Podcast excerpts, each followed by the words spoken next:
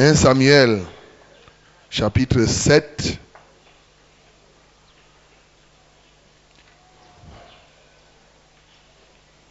« 1 Samuel chapitre 7. 1 Samuel chapitre 7. 1 Samuel chapitre 7, du verset 3 au verset 14. 1 Samuel chapitre 7 du verset 3 au verset 14. Samuel dit à toute la maison d'Israël, si c'est de, de tout votre cœur que vous revenez à l'Éternel, ôtez du milieu de vous les dieux étrangers et les astatés. Dirigez votre cœur vers l'Éternel et servez-le lui seul, et il vous délivrera de la main des Philistins. Et les enfants d'Israël ôtèrent du milieu d'eux les Baals et les Astartés, et il servit l'Éternel seul. Samuel dit, Assemblez tout Israël à Mispa, et je prierai l'Éternel pour vous. Et ils s'assemblaient à Mispa. Ils puisaient de l'eau et la répandit devant l'Éternel, ils jeûnaient ce jour-là en disant, Nous avons péché contre l'Éternel. Samuel jugea les enfants d'Israël à Mispa. Les Philistins apprirent que les enfants d'Israël s'étaient assemblés à Mispa, et les princes des Philistins montèrent contre Israël. À cette nouvelle, les enfants d'Israël eurent peur des Philistins, et il dit à Samuel, Ne cesse point de crier pour nous à l'Éternel, notre Dieu, afin qu'il nous sauve de la main des Philistins. Samuel prit un agneau de lait et l'offrit tout entier en holocauste à l'Éternel. Il cria à l'Éternel pour Israël, et l'Éternel l'exauça. Pendant que Samuel offrait l'holocauste, les Philistins s'approchèrent pour attaquer Israël. L'Éternel fit retentir en ce jour son tonnerre sur les Philistins et les mit en déroute. Il fut battu devant, Israël. Les hommes d'Israël sortis de Mispa, poursuivirent les Philistins, poursuivirent les Philistins et les battirent jusqu'au-dessous de Beth-Car. Samuel prit une pierre qu'il plaça entre Mispa et Chêne et l'appela du nom d'Ebenezer, en disant Jusqu'ici l'Éternel nous a secourus. Ainsi, les Philistins furent humiliés et ils ne vinrent plus sur le territoire d'Israël.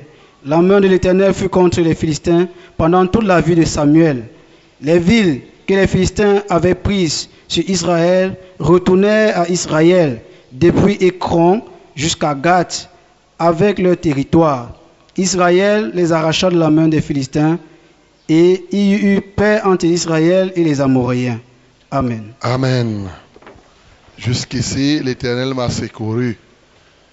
Tu peux dire à l'Éternel de t'apporter son secours ce matin, un secours sûr, un secours certain. Prions au nom de Jésus-Christ.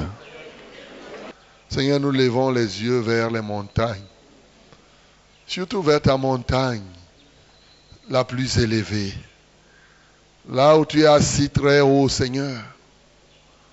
Seigneur, nous levons les yeux vers toi et nous attendons le secours de toi et de toi seul. Nous comptons sur toi encore ce matin. Seigneur, nous avons besoin de ton secours. Nous en avons vraiment besoin, Seigneur. Tu connais les vides de nos cœurs. Tu connais nos situations, ô Dieu de grâce. Tu connais nos limites. Seigneur, pour ces limites, nous avons besoin de ton secours. Tu connais l'état de santé de quelqu'un ici. Pour cela, il a besoin de ton secours. Tu connais les faiblesses, les tares des uns comme des autres. Ils ont besoin de ton secours. Seigneur, apporte-nous ton secours. Un secours vrai. Un secours profond. Un secours durable. Nous offrons à toi, ô Dieu, afin que nous soyons récipiendaires de ce secours ce matin. Et que tu avais de nous aussi, tu puisses secourir d'autres personnes. Seigneur, je me tiens ici avec humilité pour dire quelque chose de ta part. Remplis-moi de ta présence, afin que je ne parle que ce qui vient de toi et de toi seul. C'est au nom de Jésus que nous avons prié. Amen. Aimés dans le Seigneur, le Seigneur nous fait grâce ce matin de lire cette partie de la Bible. Certainement, il a un but pour chacun de nous. La Bible nous parle ici d'une situation qui était arrivée au peuple d'Israël.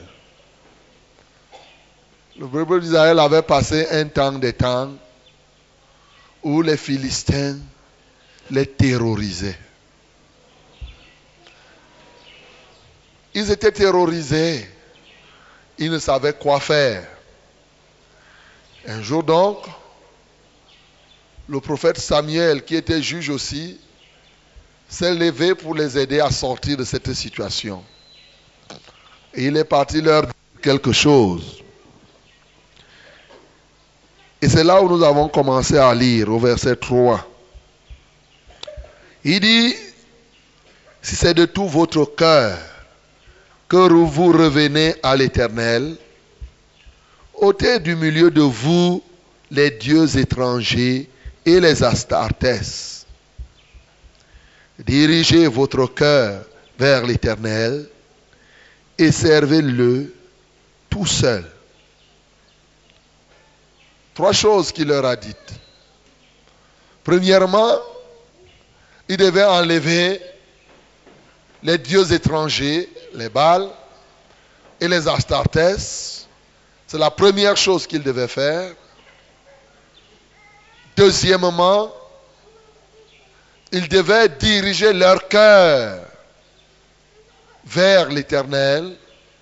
Troisième chose, il devait s'engager à servir l'éternel. Ces trois choses devaient produire un résultat qui est clairement dit et conjonction de coordination, c'est-à-dire les trois choses que nous venons de citer sont coordonnées et il vous délivrera de la main des, des Philistins. C'est une conjonction. Et nous savons que la conjonction de deux propositions n'est vraie que si les deux sont simultanément vrais. Ça veut dire que si on dit, par exemple, le pasteur et la sœur Carole sont dans la salle, pour que cela soit vrai, il faut obligatoirement que le pasteur soit dans la salle et que la sœur Carole soit dans la, salle. S'il y a un seul élément qui manque là-dedans, la conjonction là ne sera pas vraie. Donc, les trois éléments qui forment la première partie de la proposition et la dernière partie sont liés par et. Il dit clairement, et il vous délivrera de la main des Philistins.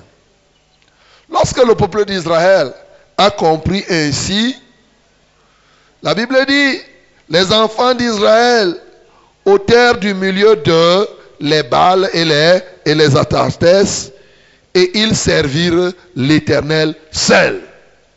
Voilà. Voilà la première partie, la part que les enfants d'Israël devraient faire. Ils enlèvent les balles, ils se décident de servir l'Éternel lui seul. Mais sauf que quand ils s'engagent à servir l'Éternel, il semble qu'ils se retrouvent comme s'ils avaient un repos par rapport aux attaques par les Philistins. Toutefois, les Philistins s'étant réfugiés quelque part, attendant un autre jour pour faire encore un assaut et les attaquer. Alléluia. C'est ainsi que Samuel donc va décider et va leur dire, maintenant, comme vous avez ôté les faux dieux et que vous avez décidé de servir Dieu et Dieu seul, vous allez vous rassembler à Mispa. Et là, moi, je vais prier pour vous. Alors, le peuple se rassemblait à Mispa. Et à Mispa, pendant le rassemblement, le peuple a fait deux choses importantes. Ce peuple a pris de l'eau et a versé par terre. Et pendant ce temps, ce peuple aussi a jeûné. Et quand cela s'est produit ainsi, ce qui va se passer, c'est que les Philistins qui s'étaient déjà réfugiés, attendant un autre jour, ont été provoqués, de sorte qu'ils se sont dit que voici, comme ces gens s'y sont rassemblés à Mispa, voici l'occasion où nous devons les traiter et les écraser totalement. Et maintenant, ils se sont mis à attaquer le peuple d'Israël sans savoir qu'entre-temps, quelque chose s'était passé. Alléluia. Bien-aimé, quelque chose doit se passer dans ta vie ce matin. Quelque chose s'était passé dans la vie d'Israël sans que leur ennemi n'en prenne conscience de la profondeur de ce qui s'était passé. Dans leur esprit, ils savaient qu'ils connaissaient Israël comme ils l'avaient connu jusqu'alors. Et donc, ça s'est passé comme cela. Et même Israël, quand Israël a jeûné et qu'ils ont rependu le parterre, eux-mêmes n'avaient pas pris conscience de ce qui s'était passé dans leur vie. La preuve, c'est que maintenant, quand ils ont vu que les Philistins les agressaient, la Bible dit qu'ils ont eu peur. Alléluia. Ils ont eu peur. Et maintenant, ils sont partis voir. Le prophète lui dit que vraiment, n'arrête pas de prier pour nous. Parce que les Philistins là, on les voit, ils sont en train d'arriver. Oh, on va faire comment? Je m'imagine qu'ils pouvaient s'embrouiller à gauche, ils pouvaient s'embrouiller à droite. Lorsqu'ils ont dit au prophète Samuel, le prophète Samuel a prié tout en offrant l'holocauste à l'Éternel. Et la Bible dit l'Éternel l'exauça. Et comment Dieu l'a exaucé? Quand il a prié, l'Éternel a envoyé le tonnerre. Dit que le tonnerre. Le tonnerre. Le Seigneur a envoyé le tonnerre. Donc vous voyez que l'affaire de tonnerre, là, ce n'est pas les affaires des Nanga et beaucoup de Nanga seulement. Alléluia. Ce n'est pas seulement l'affaire des Nanga, ou l'affaire des Bassa, ou l'affaire de tel ou de tel. L'Éternel a envoyé le tonnerre. Et quand le tonnerre de Dieu a éclaté dans le camp des Philistins, c'était la débandade. Ils ont commencé à fuir. Et c'est alors que le peuple d'Israël a compris ce qui était en train de se passer. Ils se sont mis à poursuivre les Philistins. Je m'imagine que les Philistins étaient émus.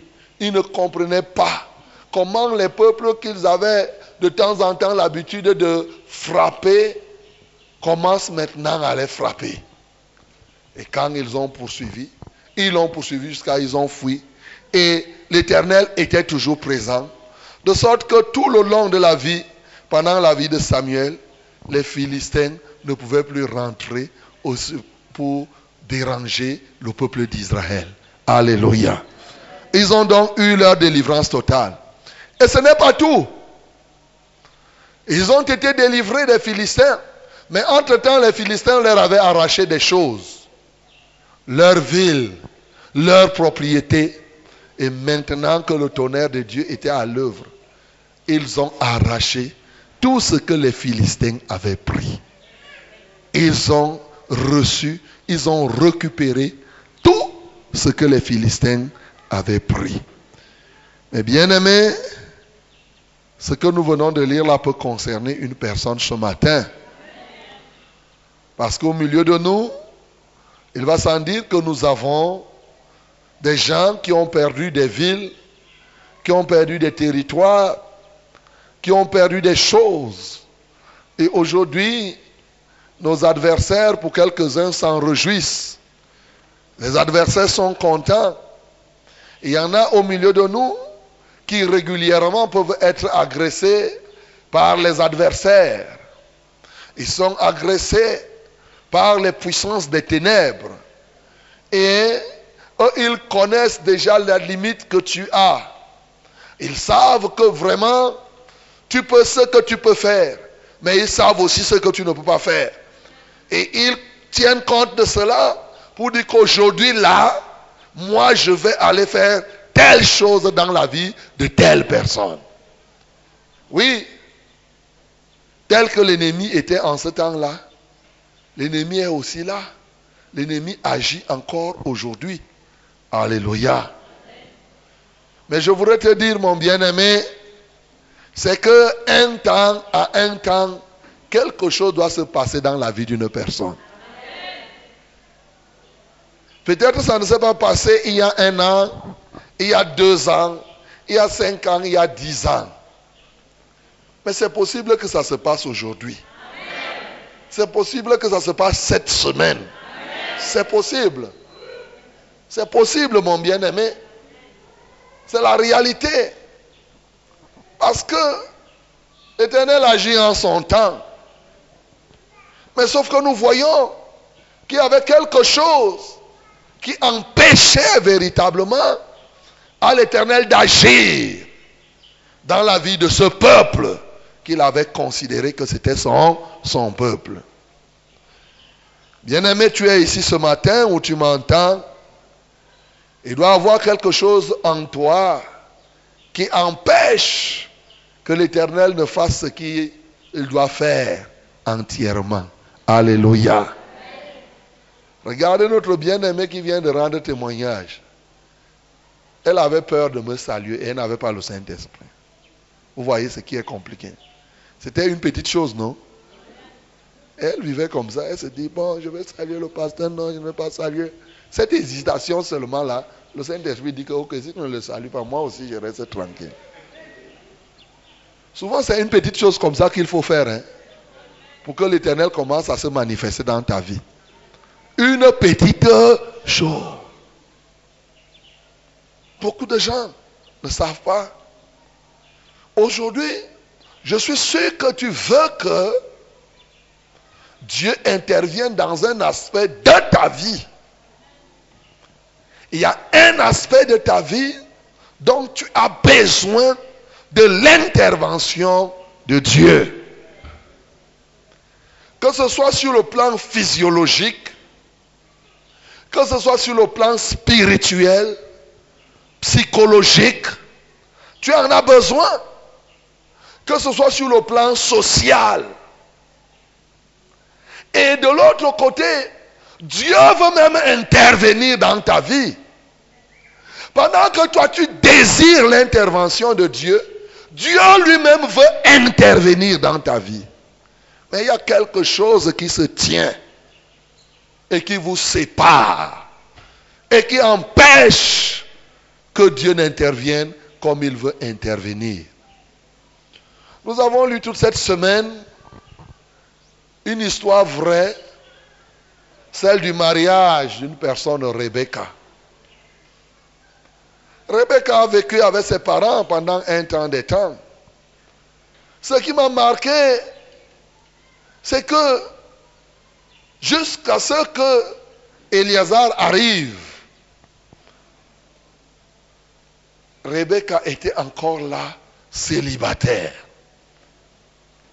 Mais la vie de Rebecca m'a intéressé en ceci que il y a un point qui m'a intéressé en elle, c'est qu'elle était vierge. Elle était vierge. Dis que Rebecca était vierge. Rebecca était vierge. Parce que nous ne pouvons pas comprendre pourquoi, quand Eliazar a prié pour dire que, oh, que la femme, la fille à qui je dirai donne-moi de l'eau, et qui me répondra que non seulement je te donnerai l'eau, mais je te donnerai, je donnerai aussi l'eau à tes chameaux, que ce soit celle-là que tu aies choisie pour le serviteur de mon Seigneur. Et Dieu est parti chercher Rebecca quand, quand, quand, quand, quand, quand, amené. Rebecca était en position de recevoir ce que Dieu avait prévu pour elle. Bien-aimé, quand je dis que Rebecca était vierge, aujourd'hui, il est une vérité, c'est que les filles vierges sont rares. Alléluia. Elles se font rares.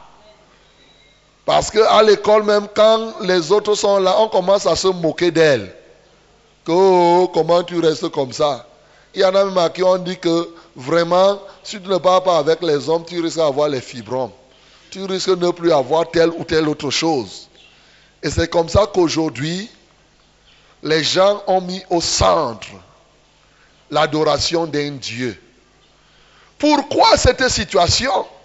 C'est bien sûr de ce Dieu dont il est question ici avec Samuel, que le peuple d'Israël était en train d'adorer. Et ici, le Dieu qui pousse les jeunes filles, qui pousse même les femmes mariées, qui pousse les hommes aussi, oui, à commettre les péchés liés au sexe, s'appelle Astartes. Alléluia. C'est Astartes.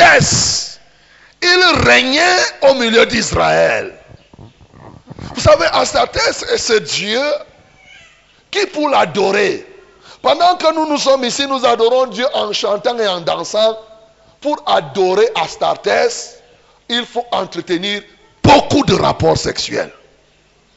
Donc, plus tu entretiens les rapports sexuels, plus Astartes dit oui, tu m'adores. Tu m'adores. Donc, tu es ceci. Par exemple, si tu deviens une prostituée, Astartes dit oui, vraiment. Dès que tu entretiens le rapport, il dit oui. Et surtout les rapports sexuels coupables, il dit oui, ça c'est pour moi. Et Israël vivait dans cette situation où les gens n'avaient pas égard à de telles choses. Souvent, lorsqu'on parle d'Astartes, les gens ne comprennent pas. Et c'est la même situation que les peuples vivent aujourd'hui. Nous voyons, bien entendu, que les péchés liés au sexe se multiplient, changent de variante, mais demeurent les mêmes péchés. Au point où nous voyons les gens qui sont des homosexuels, nous voyons des gens qui font telle ou telle autre chose. Et cela entraîne. Il y a des pédophiles qui sont là dehors. Il y a toute qualité d'œuvres mauvaises. Les gens n'ont pas conscience qu'il y a un Dieu qu'ils sont en train d'adorer. Et ce Dieu s'appelle Astartes. Bien-aimé, peut-être que tu es ici ou bien tu m'entends quelque part. Tu sembles être condamné être engagé dans ce péché lié à ton sexe. Peut-être par la masturbation, peut-être par l'adultère, peut-être par tout autre péché lié au sexe, la fornication. Sache aujourd'hui même de manière instructive que chaque fois que tu entretiens un tel rapport sexuel coupable, tu viens de donner une adoration à Astartes. Est-ce que je me fais comprendre? Tu viens de donner une adoration à Astartes. Je ne sais pas si tu veux continuer à adorer Astartes. Je ne sais pas. Mais moi, le conseil que je te donne, c'est ce que Samuel a dit. Il dit, enlevez du milieu de vous Astartes. Enlevez du milieu de vous c'est faux Dieu, dont Astartes. C'était le problème d'Israël. Dieu veut intervenir. Israël désire l'intervention de Dieu, mais ils ont choisi d'adorer Astartes en demandant le secours de l'Éternel. Quel désastre, mon bien-aimé. Quelle confusion. Comment quelqu'un peut adorer Astartes et veut que l'Éternel intervienne? Plusieurs sont comme ça aujourd'hui. C'est l'image des gens qui vivent dans le péché tous les jours. Et tous les jours, ils appellent Dieu. Quel est le Dieu que toi tu appelles quand tu vis dans le péché? Quel est le Dieu que tu désires qu'il intervienne alors que toi tu es engagé à l'idolâtrie? Les balles. Il a dit enlever les dieux étrangers. Oui, Israël avait ce problème d'idolâtrie. Ils adoraient les dieux qu'il ne fallait pas adorer. Bien sûr, Baal aussi. Vous savez, Baal se considérait, on le considérait même comme maître, comme propriétaire. Souvent, on croyait qu'il était, créateur de quelque chose. Au point où les gens croyaient que Baal donnait les bonnes récoltes, que Baal était celui qui pouvait rendre même fegant. Baal pouvait permettre une procréation, oui, lorsque tu étais stérile, permettre même que ton champ produise beaucoup. Et vous savez, généralement, Baal allait avec Astartes parce qu'à un moment, il semble s'entendre. C'est un faux Dieu. Baal est le Dieu que les gens adorent en invoquant les morts. Quand tu invoques les morts, c'est une adoration que tu envoies à Baal. Quand tu fais les funérailles, c'est une adoration que tu envoies à Baal. Tu te tiens là, pendant que tu fais. Ce n'est pas parce qu'en commençant les funérailles, tu as d'abord dit Jésus, je suis là vraiment. Tu penses que tu pries qui même? Bien-aimé, les gens ont transformé tout. Les gens ne comprennent pas. Les gens ne voient pas. Oui, bien-aimé, Baal est celui-là qui aime quand on invoque les morts. Quand on fait les messes de requiem, on te fait, on dit que non, mon père est mort il y a trois ans, on va faire une messe d'action de grâce. C'est une messe adressée à Baal. Allô? Je reprends. Toutes les messes qu'on fait là, les messes d'action de grâce, en souvenir des morts, sont adressées à Après avoir adressé les messes comme ça à Baal, et les histoires comme ça à Baal, eh Dieu, quel Dieu? Tu appelles Baal et Baal ne vient pas à ton secours. Et dans ton esprit, tu penses que c'est le vrai Dieu que tu es en train d'appeler. Toutes ces choses que vous faites, Baal est content. Il est content. Il se réjouit de ce que vous faites comme cela. Oh, vraiment, il y a cinq ans, faisons l'anniversaire de la mort du grand-père. Faisons ceci. Tous les cultes que vous faites là aux morts, c'est une adoration qui est adressée aux faux dieux, dont l'un s'appelle Baal. C'est quelqu'un qui aime ça. Les gens, vous imaginez que les gens partent. Ils partent rencontrer les marabouts. Et après, ils viennent voir les pasteurs comme moi pour que moi aussi je prie. Ils sortent de chez le marabout, ils viennent encore ici. Comment tu peux faire de telles choses? Tu te mets toi-même dans la confusion. Tu te mets toi-même dans la confusion parce que comment tu vas faire?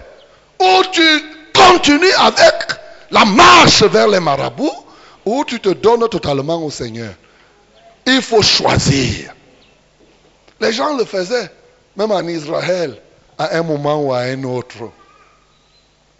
Baal, c'est ce Dieu, faux Dieu, qui aime qu'on lui fasse des sacrifices? Il aime beaucoup les sacrifices. La Bible dit que ce qu'on sacrifie, ce n'est pas Dieu qu'on sacrifie. C'est au démon qu'on sacrifie. Tu pars, tu passes ton temps, tu sacrifies les poulets, les, les coqs, les machins, les chèvres. Tantôt c'est les bœufs. Et finalement, tu finiras par sacrifier même tes propres enfants. Et comme cela, tu dis, tu, quand toi tu fais ça, tu penses que tu fais ça pour qui? Quand toi tu pars te prosterner là derrière les crânes, tu prends le crâne de ton grand-père, tu pars verser l'huile là. Tu pars mettre la nourriture là, après les notables viennent prendre dans la nuit. Tu crois que, tu crois tu crois c'est tes ancêtres qui ont pris. Ce ne sont pas tes ancêtres, c'est eux qui sont venus prendre. Et toi aussi tu restes là, tu te dis que tu sers qui? Et pendant ce temps, le dimanche, tu te lèves là, tu te mets, tu t'habilles bien, tu te mets à chanter aussi avec les autres, comme si tu te moques de qui? De qui tu te moques, mon bien-aimé? Oh, les dieux étrangers. Les dieux étrangers. Étrangers par rapport à quoi? Par rapport au seul vrai Dieu. Étranger ici, ce n'est pas par rapport à la nationalité. C'est par rapport au vrai Dieu. C'est ça qu'on appelle. Ce n'est pas que non. Hein, hein, les blancs ont leur part. Nous aussi, on a notre part. Ton Dieu des traditions ou le Dieu des Blancs, par exemple, les écorces des Blancs comme Marie, qu'on accroche, c'est une écorce des Blancs, c'est la même chose. Quand t'amène ceci, on te met, tu te tiens là, on met les, les statues, tu te tiens là. Tout ça là, c'est donné à quelqu'un qui s'appelle Baal. Alléluia. Eh, J'ai mes étudiants ici qui m'ont dit, l'autre jour, il y a une dame qui est venue des Éca. Elle voulait me voir. J'ai dit, bon, comme tu veux me voir, il faut qu'elle te reçoive. On veut la recevoir. Elle dit qu'elle vient pour qu'on prie pour elle et on prie pour quelqu'un. Elle avait le chapelet. C'est-à-dire un autre, instrument des dieux étrangers. Elle avait le chapelet. Quand on lui d'enlever, elle dit que je n'enlève pas. Vous vous imaginez Ne venez pas me voir avec les chapelets au cou. Enlevez d'abord. Si je viens, je viens avec ton chapelet et te dis enlève, tu n'enlèves pas, je dis sors. Parce que ça c'est la tentation. Alléluia. Comment pensez-vous que le vrai Dieu va intervenir alors que vous avez les idoles sur vos corps? Comment pensez-vous Le Dieu qui ne veut pas l'idolâtrie, c'est ce Dieu-là que tu veux qu'il intervienne alors que ton cœur est dans l'idolâtrie. C'est vrai qu'il y a les idoles traditionnelles telles que je viens de décrire, mais il y a aussi les idoles modernes. Il y a des gens qui ont fait de leur téléphone leur idole. Il a le téléphone, mais c'est devenu son idole. Il y en a qui ont fait de la télévision leur idole, de la nourriture leur idole, et toutes les choses qui sont semblables. Il y en a qui font des habits leurs idoles. Tel que je t'assure que s'il ne s'habille pas d'une certaine manière, non, pour lui Dieu n'est pas servi le jour-là. Il y en a qui font des titres leur idole. S'il dit qu'il est révérend, docteur, pasteur, prophète, apôtre, il faudrait que si tu le vois, tu l'appelles révérend, docteur, pasteur, évêque, archevêque. Tout ça là. C'est devenu une idole. C'est devenu une idole. C'est-à-dire qu'il aime tellement ça qu'il est prêt même à abandonner la foi si tu lui retires cette affaire-là. Il y en a qui ont fait des boucles d'oreilles leurs idoles. La preuve, quand on leur parle ici, qu'on enlève, il dit, je préfère abandonner le chemin là. Son cœur est attaché, les boucles d'oreilles. Il y en a qui ont fait des mèches leurs idoles. Ils ont même fait de la beauté de leur corps poussière une idole. Pour eux, quand, ils regardent, ils disent, je ne peux pas servir Dieu et être vraiment ça. Non, non, je ne peux pas, je ne peux pas, je ne peux pas. Ta beauté est devenue une idole pour toi. Parce que tu deviens comme si c'est difficile. Quand tu n'as pas ça, c'est comme s'il y a une partie de toi qui n'est pas. Il y a des gens comme ça. S'il n'a pas les rouges à lèvres, il a l'impression qu'il n'est pas lui-même. Tu restes comme ça et se dit, comment je me vois? Hum, hum, hum, Il peut même avoir fait 5 km, il paye le taxi encore pour aller prendre ça. Ou bien, c'est pourquoi les gens se promènent avec les sacs, posent des questions. Les sacs qui sont là, il y a les rouges, les vernis. Il arrive quelqu'un. Et tu veux que Dieu intervienne alors que ton sac est rempli des idoles de cette nature? Quel Dieu va intervenir? Quel Dieu? Quel Dieu va intervenir? Te promènes avec les écorces. Tantôt c'est les écorces que tu crois quand le ventre fait mal. Tantôt c'est les lèvres que tu soignes avec les rouges. Tantôt le sac est plein d'écorces, d'écorces, d'écorces. Tu vas demander qui va intervenir. Bien-aimé, Israël était à ta position. Alléluia. Le prophète est venu leur dire, est-ce que vous voulez que Dieu intervienne pour vous délivrer radicalement? Le prophète leur a dit, écoutez, Dieu veut intervenir. Vous désirez l'intervention de Dieu. Mais pour que Dieu intervienne, vous devez faire quelque chose. Enlever les faux dieux Enlevez de vos cœurs, de vos corps, de vos âmes, de vos esprits les faux dieux. Enlevez l'ancienne mentalité. Enlevez les fausses croyances. Enlevez les fausses idées que vous avez. Parce qu'il y a des gens qui ont fait même de leurs idées, de leur penchant une idole. Quand tu refuses cette idée-là, hum, hum, ça devient un problème. Mais comment Dieu va intervenir si toi, tu as déjà choisi d'être comme tu es? Bien-aimé, il n'y a pas 1500 choses qui permettent à Dieu d'intervenir. Il faut une profonde repentance. Dis que la profonde repentance. La profonde repentance. Bien-aimé, je ne suis pas sûr que j'ai tout dit par rapport aux faux dieux et aux dieux étrangers. Mais pendant que je parle, l'Esprit de Dieu te convainc que l'écorce que tu as laissée là à la maison, c'est telle chose. Il décrit lui-même. C'est le Saint-Esprit qui décrit que voilà, arrête d'avoir les potions que tu mets là en bas du lit et tu te purges tous les jours et tout et tout, toutes ces choses-là. Laisse ça. Laisse tout ça là. Oh non, non, non, non, on m'a donné l'herbe là-bas, on m'a donné ainsi de suite, tu pars, tu dis aussi, oh, on a essayé pour nous, oh, je dois aller à l'indigène. Moi, je ne fais pas l'indigène. Donc, je dois aller vers le reverend. S'il prie, après j'essaye l'indigène, j'essaye aussi tout ce mélange-là. le mélange produit quoi? La constipation et la diarrhée. Le mélange des nourritures n'a jamais produit quoi que ce soit. Si tu mélanges même les remèdes, tu t'intoxiques. Tu ne peux pas faire, tu pars ici, tu pars là-bas, tu montes, tu descends. Quelqu'un m'a dit une fois que j'ai déjà rencontré, pasteur, là où je suis, j'ai déjà rencontré même 10 pasteurs. Il te reste rencontrer 150. Je peux te dire, 150 que tu vas rencontrer. Tu, tu vas aller des pasteurs, on appelle tel ici, tu cours, tu pars. On part là-bas, tu cours, tu cours. Aussi longtemps que tu ne vas pas te repentir le type qui est là-bas au ciel, qui a créé les cieux et la terre, il ne va rien faire dans ta vie. La repentance est préalable.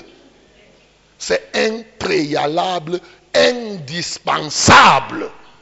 Tu renonces. Il y en a qui ont fait de leur religion ancestrale leur idole. Oh, mon papa m'a laissé chez les catholiques. Mon papa m'a laissé chez les protestants. Si je viens changer maintenant, c'est devenu ton idole. Il connaît bien la vérité. Mais comme c'est une idole, c'est difficile. Oh, vraiment, comment je vais faire? Comment on va me voir au village? Ok, laisse qu'on te voie bien au village. Vous allez vous retrouver dans les temps ardents de feu, vos gens du village. Et c'est comme ça que tu comprendras. Bien-aimé, tu dois te repentir en profondeur. Ce n'est pas une affaire superficielle ça va, tu touches ta mentalité, c'est-à-dire que ta manière de concevoir la vie, comment tu la conçois, comment tu crois, comment tu imagines les choses? Parce que quand quelqu'un marche avec les écorces, c'est parce qu'il pense que les écorces peuvent l'aider. Alléluia. C'est normal. Donc il croit que vraiment cette écorce-ci, et l'ennemi lui dit que, comme le pasteur parle là, il y a quand même les écorces qu'il faut laisser dans la poche. C'est vrai. Il y en a d'autres que, est-ce que ce n'est pas bon que je puisse laisser Ce matin, je te dis, laisse ces écorces-là. Toutes ces choses-là. Pourquoi? Parce que le Seigneur a besoin de se rassurer que tu le serviras lui et lui seul. Dis que lui et lui seul. Lui et lui seul. Mais c'est ça que les gens ne comprennent pas, que tu peux t'asseoir comme ça. Tu comptes sur Dieu et Dieu seul, sans ajouter quoi que ce soit. Les gens ont de la peine à comprendre. Ils auraient voulu un Dieu que les gens vendent là dehors, un semblant de l'homme qu'on appelle Jésus crucifié à la croix. Et on, on, vous vend les croix. Et toi aussi, tu pars, tu achètes, tu remplis ta main. Enlève toutes ces idoles-là. Tu dois enlever si tu veux véritablement que l'Éternel intervienne. Ce matin, mon bien-aimé, c'est ça qui va permettre que tu deviennes vierge. Même si tu avais connu les hommes physiquement ou les femmes physiquement, aujourd'hui là, Dieu peut te voir vierge si et seulement si tu renonces à toutes ces choses. tu décides d'abandonner, tu vas te positionner à une dimension où Dieu peut intervenir dans ta vie. C'est ce que le prophète a dit. Il dit, vous revenez de tout votre cœur. Ne trompez pas Dieu. Tout le cœur, n'ayez pas un cœur chez Dieu et un cœur vers les remèdes des pharmacies, un cœur chez Dieu, un cœur vers ceci. Mais faites totalement confiance à ce Dieu. Ce n'est que quand on lui fait totalement confiance qu'on dit non, je me débarrasse de tout, je me donne au Seigneur et avec tout le cœur. L'Israël a compris qu'il il fallait enlever les faux dieux. Ils ont enlevé le faux Dieu. Les faux dieux. Ils ont donné leur cœur au Seigneur et ils se sont mis à servir. Bien-aimé, tu peux avoir cette obéissance ce matin. Tu as vécu peut-être pendant des années avec tes histoires là. Tu as compté, il y en a qui ont l'argent pour Dieu même aujourd'hui. C'est-à-dire l'argent est devenu Dieu pour eux. S'il n'y a pas l'argent, il est triste. Même chanter, il ne peut pas chanter. Parce que je n'ai pas l'argent. Oh, adorer vraiment. Il veut même adorer comme il n'y a pas l'argent. Il ne fait que, et dès qu'il dit Seigneur Jésus, je t'adore, l'argent dit que me voici. Tu me, tu me laisses, tu pars adorer ce Jésus. Bon, adore-le, je verrai s'il va te donner l'argent là. Adore-moi. Tu ne fais que penser. Tu penses seulement à l'argent. Tu penses, l'argent est devenu ton idole. Répands-toi, mon bien-aimé. Répands-toi de ces choses-là. Que ton cœur soit libre. Et c'est ce cœur que le Seigneur peut utiliser. Gloire à Jésus. Quand Israël s'est repenti et a décidé d'adorer Dieu et Dieu seul, sans mélange, on ne mélange pas. Aujourd'hui, les gens veulent, ils font comme s'ils sont sages. Ils font la politique même dans la foi. Ils essayent à gauche, ils essayent à droite pour voir là où ça va marcher, je prends. Non. Ils se sont donnés. Mais qu'est-ce qui s'est passé? Quand ils ont adoré Dieu et Dieu seul, dans cette première étape, les ennemis ont reculé. Mais ils ne sont pas partis définitivement. Alléluia. C'est l'image aussi de ceux-là qui sont aujourd'hui et qui m'entendent, qui se sont repentis. Bien que s'étant repentis en profondeur, il n'en demeure pas moins qu'on voit encore certaines œuvres de l'adversaire dans leur vie. Il s'est bien et bien repenti. Il s'est dit, mais qu'est-ce que je peux encore? Oh Seigneur, montre-moi mon péché. Mais il ne voit plus le péché. Mais il n'en demeure pas moins que l'ennemi soit encore actif dans ta vie. Mon bien-aimé, j'ai parlé à la première catégorie de personnes, ceux-là qui vivent dans le péché tu dois te repentir et t'offrir au Seigneur. La deuxième catégorie, c'est ceux qui se sont repentis. Mais l'ennemi est parti, mais il n'est pas parti définitivement. Il y avait quelque chose à faire. Alléluia. La chose qu'il devait faire, c'est qu'il devait être dans le rassemblement.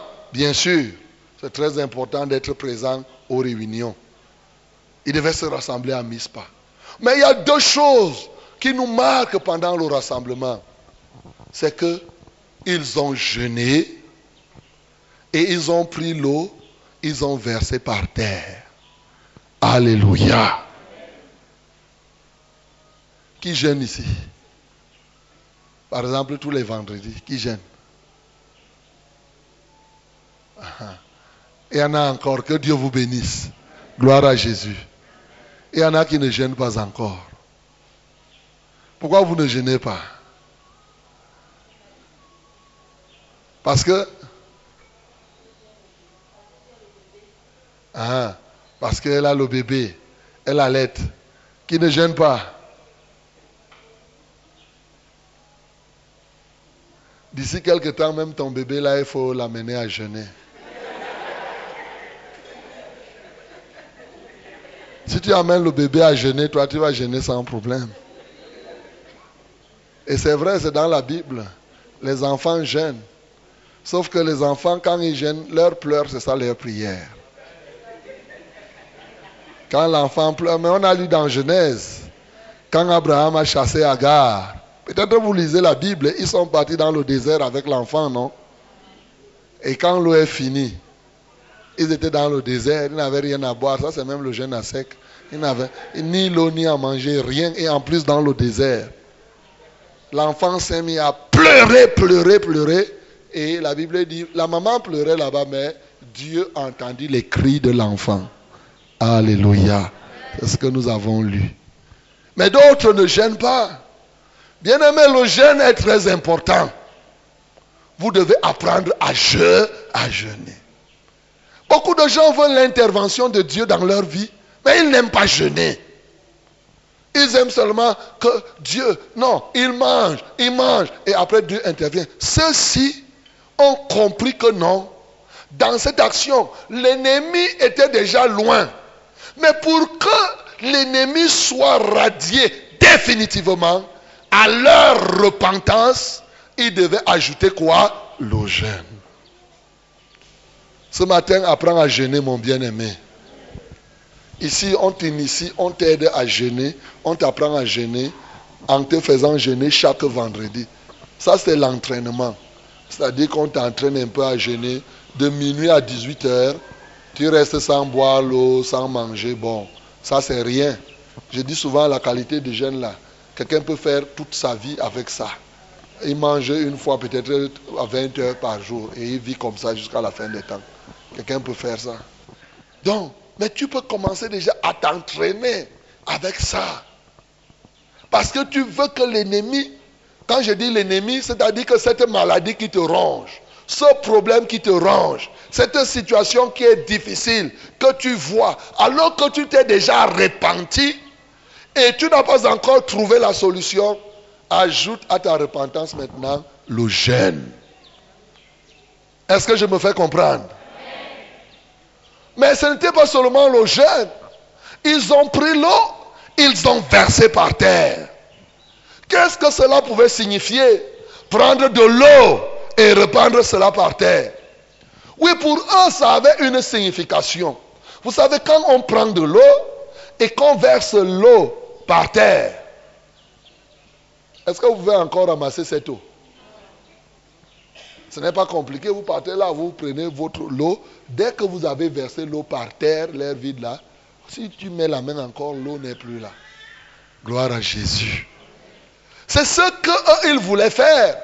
En réalité, l'acte qu'ils ont posé en versant l'eau par terre voulait signifier tout simplement que les péchés que nous avons confessés, nous n'allons plus jamais les reprendre. Ces péchés sont comme l'eau. Quand je verse l'eau par terre, je ne peux plus reprendre cela. Un engagement définitif. Beaucoup de gens veulent une délivrance définitive sans prendre un engagement définitif à ne pas reprendre les mêmes choses qu'ils ont abandonnées. Ils sont prêts à confesser un péché et dans le, les deux ou trois jours ou un mois après, ils reprennent. Ils sont prêts. C'est comme la salive. Quand tu craches la salive, c'est une fois pour toutes. C'est vrai ou c'est faux? Combien parmi nous poursuivons notre salive encore pour aller la reprendre? Si même quelqu'un recueille ta salive, il te dit bois, tu vas boire. Ta propre salive, tu vas boire. Tu vois, c'est difficile. Parce que tu sais que c'est une mauvaise chose. Et le péché est pire que la salive. Et à leur époque, ils ont pris de l'eau, ils ont versé par terre. Pour que Dieu comprenne que là où nous sommes, nous sommes résolus. Le péché passe, il passe une fois pour toutes. Ils ont donc pris devant le Seigneur un engagement à ne plus recommencer la vie qui était l'ancienne vie. Bien-aimé, à ta repentance, ajoute le jeûne. Et pendant le jeûne, prends un engagement ferme. Dieu attend qu'il y ait des gens, Dieu veut voir des gens qui s'engagent de manière ferme. Cette fermeté, c'est ce qui manque. Souvent, les gens sont prêts à confesser le péché juste à l'heure où ils veulent qu'il soit délivré. Quand quelqu'un est malade, tout ce que tu lui dis de faire, lui fait seulement. Il ne croit même pas. Dès que tu lui dis, répands-toi tes péchés. Seigneur, je reconnais que j'ai péché. Dans le concret, concret, au fond de lui-même, Il dit que si ce n'est que me repentir pour que je sois délivré, il n'y a pas de problème. Dans son esprit, s'il finit de confesser les péchés, oh Seigneur, encore qu'il y en a qui, qui disent des choses qui ne veulent rien dire. J'ai péché en parole, en acte et en pensée. Ça, ce n'est pas confesser les péchés. Alléluia. Quand tu dis que, oh Seigneur, je viens devant toi reconnaître que je suis pécheur, j'ai péché en parole, en acte et en pensée. Là, c'est l'introduction que tu viens de faire. Donc maintenant, tu vas commencer à dire dans le détail, en pensée, voici ce que j'ai fait. Vous voyez, ça veut dire que tu as décidé de confesser en quatre parties ou en trois parties. C'est une introduction. Tu as annoncé le plan seulement de ton développement. Seigneur, j'ai péché en pensée, en acte et en parole. Dieu dit, ok, j'attends. Il attend que tu dises en pensée, voici ce que j'ai fait. En parole, voici ce que j'ai fait. En acte, c'est ça, tu as annoncé le plan en trois parties. Il y a des gens qui disent que j'ai péché en parole, je suis pécheur. Je reconnais que j'ai péché en pensée, en acte et en parole. Et quoi qu'il a, tu n'as encore rien dit. Encore à l'introduction. Dis que l'introduction. Maintenant, il faut donner le corps du sujet. Et ensuite la conclusion. Et le corps, c'est trois parties. En pensée, en acte, en parole. La conclusion, je m'engage, je renonce, je ne ferai plus jamais ça. Oh Seigneur, pardonne-moi. Et là, tu deviens une personne qui est libre. Ce n'est pas le fait de dire, j'ai péché en parole, en acte. Dieu attend toujours que tu parles. Pendant que Dieu attend toi, tu dis Amen. Dieu dit que mais, il a déjà dit quoi depuis même que. Il dit Amen même de quoi? Il a même dit quoi depuis J'ai péché en pensée, en parole et en acte. Il n'y a rien. C'est l'introduction que tu viens de faire à la confession de tes péchés. C'est ça. Tu dois commencer à dire, oh si tu prends l'aspect des actes, tu ne vas même pas dire, même dans les actes, Dieu est un Dieu du détail. Bien-aimé, si tu veux que Dieu s'occupe de ta vie dans le détail, présente-lui ta situation dans le détail. Les gens veulent que Dieu intervienne dans le détail, mais quand ils veulent parler à Dieu, ils sont superficiels. Si tu veux confesser un acte, tu vas dire, Seigneur, par exemple, comme on a dit, répands-toi. Seigneur, j'ai commis l'adultère, ça ne suffit pas. Quand tu dis j'ai commis adultère, là, là, là, là, c'est un paragraphe. Donc, dans le paragraphe, il faudrait que tu dises avec qui tu as commis cet adultère. Ce n'est pas seulement, hein, Seigneur, hein, je dis comment d'abord J'ai péché en parole, en acte et en pensée. En, en acte, Seigneur, j'ai commis adultère, j'ai commis le vol. Non. Le détail. Dis que le détail. Le détail. C'est comme ça qu'on se répand. Tu dis non, Seigneur. Oh, en acte, j'ai commis l'adultère avec telle personne. Seigneur, si tu as commis l'adultère avec 50, les 50 non là, chaque, chaque adultère que tu veux avec quelqu'un, c'est un péché. Je dis, reprends. Chaque adultère que tu fais, c'est-à-dire chaque rencontre avec cette personne, c'est le péché. Il ne faut pas prendre les choses à la légère. J'ai commis adultère avec tel. Oh Seigneur, tel jour. Vraiment, nous nous sommes retrouvés à tel hôtel. Seigneur, je me répands au nom de Jésus. Une autre fois, je suis arrivé ici. J'ai commis la fornication avec elle. Seigneur, je me répands. Tu finis, tu finis le paragraphe de l'adultère. Tu passes maintenant au paragraphe du vol. Tu es encore dans la rubrique péché en acte. Tu es encore au niveau des actes. Tu dis que, oh Seigneur, tu as parole dit que tu ne déroberas point. J'ai volé l'argent de mon père. J'ai volé l'argent de ma maman. J'ai pris 50 francs l'autre jour. Et quand on a demandé, j'ai dit que ce n'est pas moi. Seigneur, je me répands. Tu es dans le paragraphe vol. Tu finis le paragraphe vol tu passes au paragraphe, par exemple, tu ne porteras pas, tu ne prendras pas le nom de Dieu en vain. Oh Seigneur, je reconnais que je me suis appelé chrétien, c'est par usurpation. Jusqu'à présent, vraiment, je ne suis pas digne d'être appelé chrétien. On m'a appelé chrétien. Alors que j'étais là, je fais le Congo ça tous les jours. Seigneur, pardonne-moi. Et tu ne t'arrêtes pas. J'ai fait le Congo ça contre Isabelle, pardonne-moi. J'ai fait le Congo ça contre tel, pardonne-moi. J'ai fait le Congo. Ça, c'est la rubrique Congo ça. Ainsi de suite, ainsi de suite. C'est comme ça qu'on se repent. Dis que c'est comme ça qu'on se repent. Bien aimé, c'est la vérité. Si vous ne déchirez pas vos cœurs pour que votre cœur soit libre, comment Dieu va-t-il intervenir jusqu'au fond dans votre vie? Il faut aller en profondeur. Plus tu es profond dans ta repentance, plus Dieu sera profond dans le traitement de ta situation. Quand tu traites ta situation superficiellement, Dieu considère que toi-même tu blagues. Il considère que tu blagues. Et la Bible nous dit, ce sont les petits renards qui rongent la vigne. Dans Cantique chapitre 2, le verset 15. Les petites choses qu'on néglige, c'est ça qui ronge, qui ronge, qui ronge, qui ronge la vigne.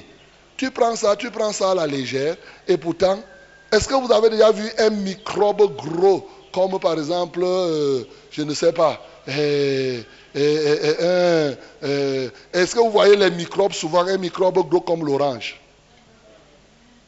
Le microbe est petit comme ça qu'il faut le microscope.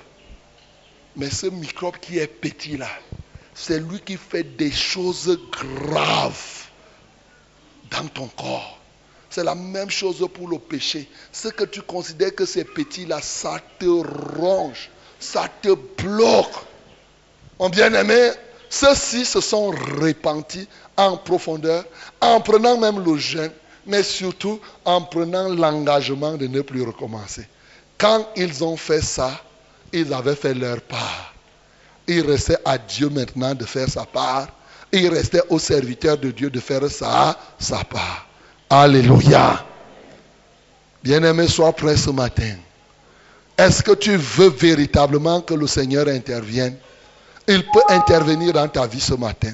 Il peut intervenir toute cette semaine, pourvu que tu prennes une résolution ferme de te libérer du péché. Lorsqu'ils ont fait comme cela, leur jeûne, associé à leur engagement, ceci est parti provoquer les Philistins. Au point où les Philistins ont trouvé que non. Exactement comme lorsque Jésus a jeûné 40 jours dans le désert et 40 nuits, pendant qu'il jeûnait, Dès qu'il a fini le jeûne, son jeûne avait provoqué Satan là où il était. Il dit que non, je viens vers Jésus. Bien-aimé, quand tu jeûnes et que tu prends des engagements, même si l'ennemi dormait, il va se réveiller. Et il est bon que tes ennemis se réveillent maintenant. Il est bon de les réveiller. Il n'est pas bon de les laisser comme ça là coucher pour qu'ils se réveillent au moment où tu vas il vaut mieux prendre tout en contrôle. Quand tu gênes, tu sais que je vais attaquer mes ennemis. Écoute-moi très bien. Pendant que tu gênes et que tu attaques les ennemis, lorsqu'ils se réveillent, ils se réveillent pour leur propre défaite. Alléluia. Ils se réveillent pour leur propre défaite. C'est ça la réalité. Donc quand tu gênes et que tu te repens, il est possible qu'après le jeûne ou pendant le jeûne, tu sentes mal fort. Ça veut dire que l'ennemi est en train de se réveiller. Pendant que tu jeûnes, peut-être la maladie s'aggrave. C'est comme si le ventre veut se couper en deux. Ainsi de suite. L'ennemi se réveille. Mais il se réveille pour être enterré une fois pour toutes. Gloire à Jésus. Gloire à Jésus. C'est ce qui s'est produit. Les Philistins ont dit que, oh, comme ces gens ont fait ça, ils se sont repentis. Ils ont abandonné les dieux là. Mais ils ont fait des choses. Maintenant, ils vont nous sentir. Ils vont nous sentir. Ils partent. Mais ils ne savaient pas que, entre-temps, quelque chose s'était passé. Oui, quelque chose s'était passé, mon bien-aimé. Les Israélites que les Philistins connaissaient avant n'étaient plus les mêmes personnes. Quand tu te répands profondément, tu n'es plus la même personne. L'ennemi te connaissait comme pécheur. L'ennemi te connaissait comme truffé de choses. Il croyait qu'il peut tout faire dans ta vie. Mais quand tu te repens, tu es devenu une autre personne. Parce que quelque chose s'est passé. Quelque chose s'était passé dans la vie des Israélites. C'est que le péché qui était obstacle, le péché, les faux dieux, qui empêchait que Dieu n'intervienne et qui les rendait faibles, ces faux dieux n'existaient plus. Ils n'existaient plus non seulement de façade, mais leur racine est partie à travers le jeûne et l'engagement qu'ils avaient pris. Ils ont dessouché les racines des Astartes et des Bâles à travers le jeûne, à travers, bien entendu, l'engagement ferme qu'ils ont pris. Mais les Philistins ne savaient pas que les Israélites ont changé. Les Philistins ne savaient pas que les Israélites n'étaient plus les mêmes personnes. Ils se sont levés encore cougnant cougnant. Que comme j'ai l'habitude de vous taper, je viens vous taper. Mais quelque chose s'était passé entre temps. Alléluia. Oui, mon bien-aimé, par la repentance, quelque chose obligatoirement, quelqu'un ne peut pas se repentir en profondeur et rester la même personne. Ce n'est pas possible. Tu ne peux pas te repentir et rester et demeurer la même personne. Non. Quand tu te repens, quelque chose se passe. Et à partir de ce moment, la prière du prophète pouvait avoir un sens auprès du Dieu vivant. Quand Dieu a appelé, et quand le prophète a appelé maintenant le Dieu pour venir au secours d'Israël, rien n'empêchait plus au Seigneur d'intervenir. Seigneur, ce matin, mon bien-aimé, je voudrais que le Seigneur ce matin t'aide. Mais je voudrais que tu te mettes dans une position où rien n'empêche à l'Éternel d'intervenir. Rien ne doit empêcher à l'Éternel d'intervenir dans ta vie. Rien. Que ce soit de nuit, que ce soit de jour, tu dois être disposé à ce que l'Éternel intervienne dans ta vie comme il veut. Et ceci passe par la repentance, suivi de jeûne, suivi d'un engagement ferme à ne plus reprendre les mêmes choses. Et maintenant, voilà le prophète Samuel qui est intervenu. Bien-aimé, pour ceux qui se repentent, il est très facile que moi, comme ça, je prie pour quelqu'un qui s'est repenti et sa délivrance est définitive. Pour celui qui ne se repent pas, il est facile pour que je prie que je chasse un esprit, l'esprit s'en va, mais que l'esprit revienne encore. Est-ce que tu me comprends? Quand tu ne te repens pas, quand tu n'es pas sincère, c'est ce qui s'est passé ici. Le prophète Samuel a crié au Seigneur, Oh Seigneur, voici le peuple d'Israël qui a enlevé les Astartes et les Baals. Interviens maintenant. Voilà, leurs ennemis se sont soulevés. Ils n'ont de force que toi. Leurs yeux ne sont que sur toi. Oh Seigneur, interviens. Interviens dans leur vie. Libère maintenant ce peuple radicalement. La Bible dit, Dieu exauça Samuel. Dieu exauça. Bien-aimé, veux-tu être quelqu'un dont on exauce la prière? Il faut enlever dans le détail les choses qui empêchent à Dieu d'intervenir dans ta vie. Est-ce que c'est le doute?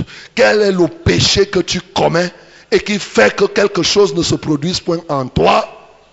Bien-aimé, ce matin, tu dois enlever cela. Et lorsque Samuel a prié, le peuple même avait peur. Le peuple n'avait même pas conscience qu'entre-temps quelque chose s'est passé. Est-ce que toi-même, quand tu te repens, tu sais qu'à un moment tu as l'impression que rien ne s'est passé. Mais quand tu te repens profondément, tu vas sentir que quelque chose s'est passé. Quand l'ennemi se soulève, me voilà, je te dis, n'aie pas peur. Alléluia. Le soulèvement de l'ennemi est sa propre défaite. Il ne peut plus se cacher. Parce que par le jeûne, la prière et l'engagement que tu prends, tu t'en vas le secouer au point où il dit que ça attire, dit que réveille-toi. Il se réveille, mais c'est là où lui-même sera détruit. Bien-aimé, ce matin, nous pouvons crier. Cet homme a crié. Et quand il a crié, Dieu a exaucé. Et qu'est-ce que Dieu a fait? Les Philistins étaient venus nombreux la quasi-totalité, leurs chefs et tout, et tout, ils étaient sûrs qu'ils vont vaincre Israël. Maintenant, ce n'était plus Israël qui devrait combattre. C'est l'Éternel qui devait combattre. C'est tout ce qu'il a fait. C'est-à-dire le tonnerre. C'était tout. Il n'y avait plus rien à faire. Les Israéliens les, Philistins disaient que ça sort d'où Ils veulent faire. Hey Ils se tournent. Maintenant, tu vas faire comment? Tu es obligé de reculer. Le tonnerre de Dieu ne fait que frapper. Le tonnerre, le tonnerre ne fait que les poursuivre. Et les voilà. Et en ce temps-là, les enfants d'Israël ont compris que, oh, ennemis commencent à fuir. Eux aussi, ils ont commencé à poursuivre les ennemis. Tant que le tonnerre n'était pas là, les enfants d'Israël n'étaient pas capables de poursuivre les Philistins. Mais maintenant, parce qu'ils se sont repentis, ils étaient légers. Ils avaient la capacité de courir derrière les Philistins, accompagnés du feu de Dieu. Dis que le feu de Dieu. Dieu a relâché son feu contre les ennemis. Ces ennemis ont fui. Le peuple de Dieu les a poursuivis, poursuivis jusqu'à leur dernier retranchement. Et depuis ce jour, mon bien-aimé, ils ne sont plus jamais revenus.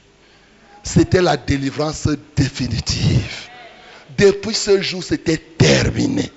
Ils n'avaient plus rien. Et plus grave, parce que le feu les a foudroyés, chacun commençait à dire que toi, Philistin, remets-moi ce que tu as pris. Ils arrachaient leurs biens. Ils arrachaient ce qu'ils ont. Qu'est-ce qui avait déclenché ça?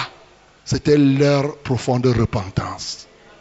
Parce qu'ils se sont repentis, Dieu est intervenu. Et quand Dieu est intervenu, il leur a donné une profonde restauration.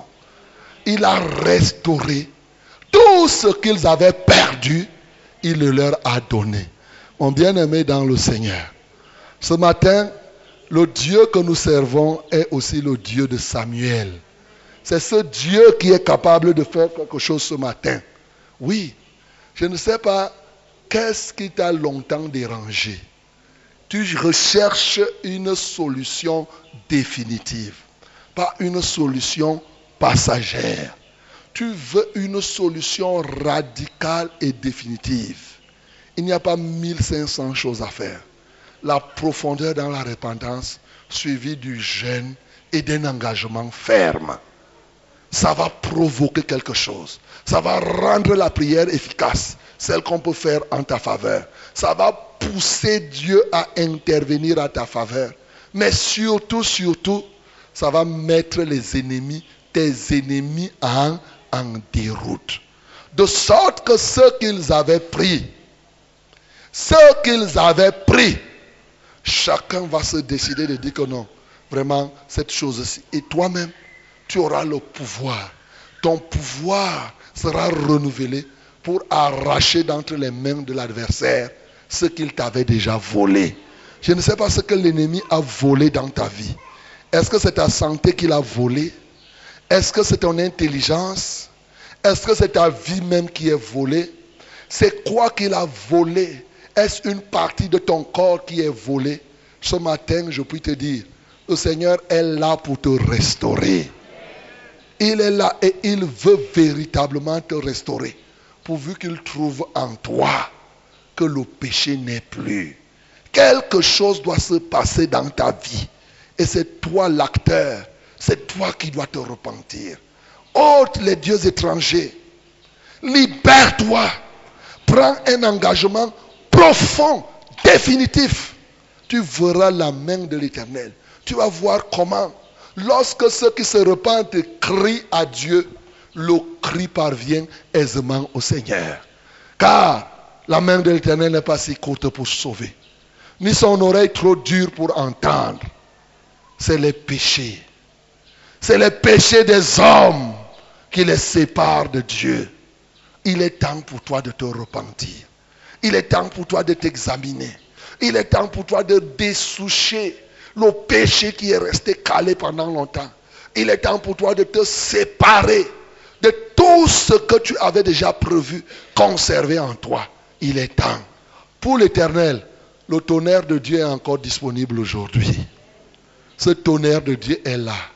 Le tonnerre de Dieu, il s'appelle le Saint-Esprit. Alléluia. Il est prêt à libérer son tonnerre. Il est prêt à libérer son feu pour que désormais tes ennemis reculent. Mais cette fois-ci pour une délivrance définitive. Est-ce que tu es celui-là qui de temps en temps tu es malade, on prie, ça revient, tu as désormais la solution. Est-ce que tu es celui-là qui de temps en temps connaît un progrès, tu recules, tu avances, tu recules? La solution est là. Prends un temps. Tourne-toi vers l'éternel. Répands-toi formellement. Prends un engagement à ne plus refaire ces choses. Quand Dieu verra que tout ton cœur est à lui et que tu crieras à lui, ou bien même l'Église criera à lui, tu verras son intervention. Ils te rembourseront tout ce qu'ils avaient pris avant. Ils te remettront tout ce qu'ils avaient volé. Et le nom du Seigneur sera glorifié. Amen. Que le Seigneur te bénisse. Il est bon de louer Dieu. Il est bon de louer Dieu. Il est bon de louer Dieu. Oh oui, il est bon de louer Dieu. Louer Oh, de le louer. Louer.